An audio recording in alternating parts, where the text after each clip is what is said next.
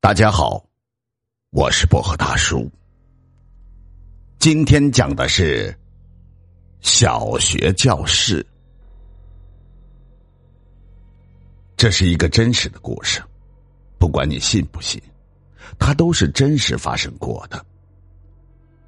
这件事情发生在两年前的夏天，二零一三年是我在部队的第二年，也是最后一年。七月份，我很有幸的跟随大部队参加了四年才轮到一次的海上训练。我们的部队从湖北省出发，乘车颠簸了两天一夜，终于到达了山东沿海的日照市。到了山东，也就到了家，我非常的兴奋。虽然这个地方离自己的家还有六个小时的车程，但我已经很知足了。因为没有营房，所以我们部队驻扎在日照市的一所小学里。这个小学建的还是相当不错的，各种设施都很完善，有教学电脑，还有空调，而且水龙头还可以调节热水，不像我们在部队时只能用热的快烧水。我们营有三个坦克连，人数加起来也就不到一百人。只分到一楼三间的教室作为宿舍。我们营大部分的人都住在这三间屋子里，打地铺睡觉。而我和七连八连的文书搬到了四楼住，那里是我们营堆放物资的地方。我们的任务就是看守好我们营的战备物资。整个四楼只有三间教室，我们住在中间。东边教室里住的其他营的人，最西头的教室是空着的，里面只有一些破烂的桌椅，而且教室门上着锁。我们三个连的文书平时没有什么事情，人家都去海边训练，我们几个在家留守，顺便整理一下训练所需要的软件。忙完以后，我们就待在屋子里吹空调、吃西瓜。偶尔甩甩扑克，过得别提多自在了。海训说白了就是去度假，忙忙碌碌的过了大半年，也该好好放松放松心情了。那是一个漆黑的夜晚，外面下起了雨，让人感觉到阵阵的凉意。晚点名之后，我和七连八连的文书早早的上了楼。我们三个躺在床上聊起了天，不知聊了多久，我们都有些困倦了。于是我闭上了眼睛，盖好了被子，进入了梦乡。时间不知不觉过了大半夜，我被一阵阵的桌子的响动的声音给惊醒。我揉揉眼睛坐了起来，嘴里不高兴的嘟囔着：“哎呀，这么晚了，是谁弄这么大的声音？”我慢慢下了床，推开门，走出了教室。我来到了走廊上，顺着那个声音的方向仔细的寻找过去，却发现那声音竟是从西头锁着门的那间教室里传出来的。我突然感觉心里有些发毛，那教室明明是空的，怎么会有桌子响的声音呢？虽然很害怕。但是我的好奇心还是战胜了恐惧，我轻轻的垫了垫脚，趴着窗户往里面看了一眼。可就在我往里面看的同时，那桌子的响动的声音几乎在同一时刻戛然而止。那屋子里空荡荡的，借着窗外路灯的光芒，只能隐约看见几张破旧不堪的烂桌椅。我松了一口气，嗨。可能是出现幻听了吧，于是我伸伸懒腰，又回到了我们的教室睡觉。可是就在我刚刚躺下之后，那个奇怪的声音又响了起来。这时我感觉到有些不对劲儿了，这绝对不是幻觉，西面那间教室肯定有什么不为人知的秘密。我摇了摇睡在我旁边的两个文书，想叫他俩起床。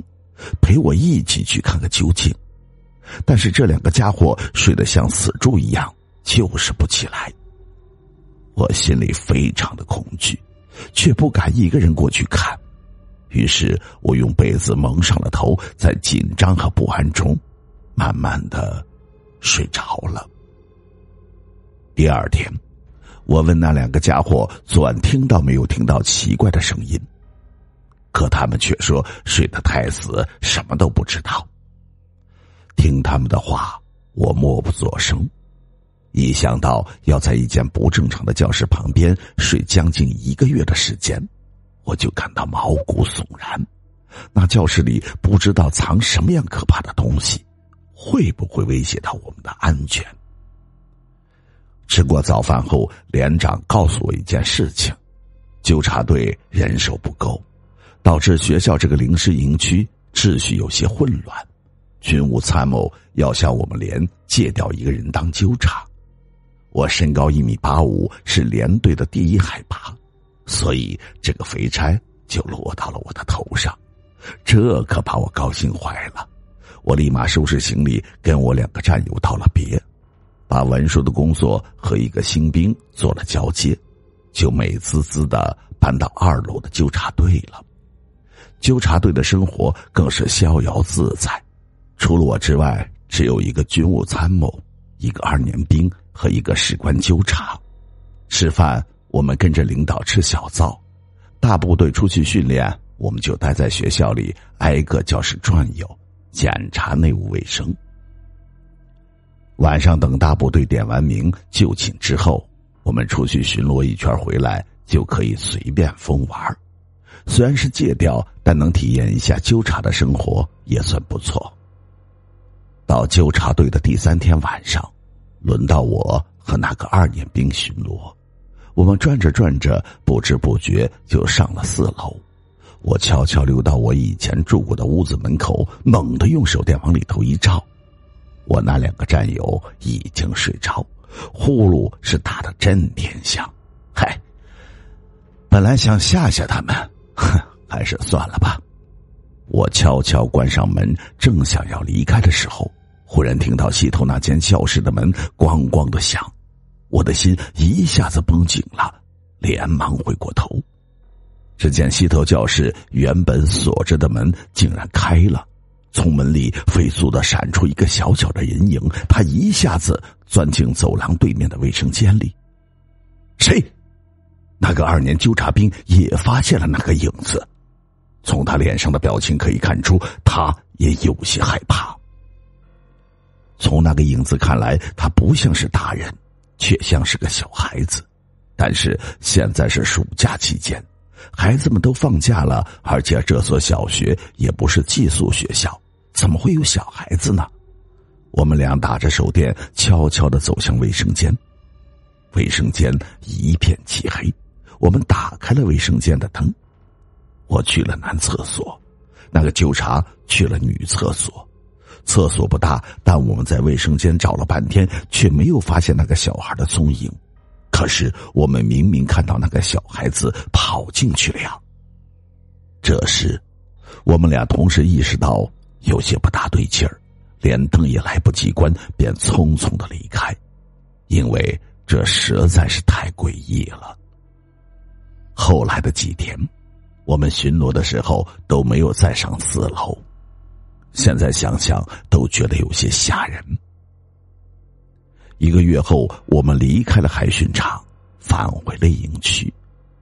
但是四楼西头那间教室却会常常出现在我的梦中和脑海里。那里面究竟隐藏着什么不为人知的秘密？对我来讲，也许永远都是一个无法解开的谜题。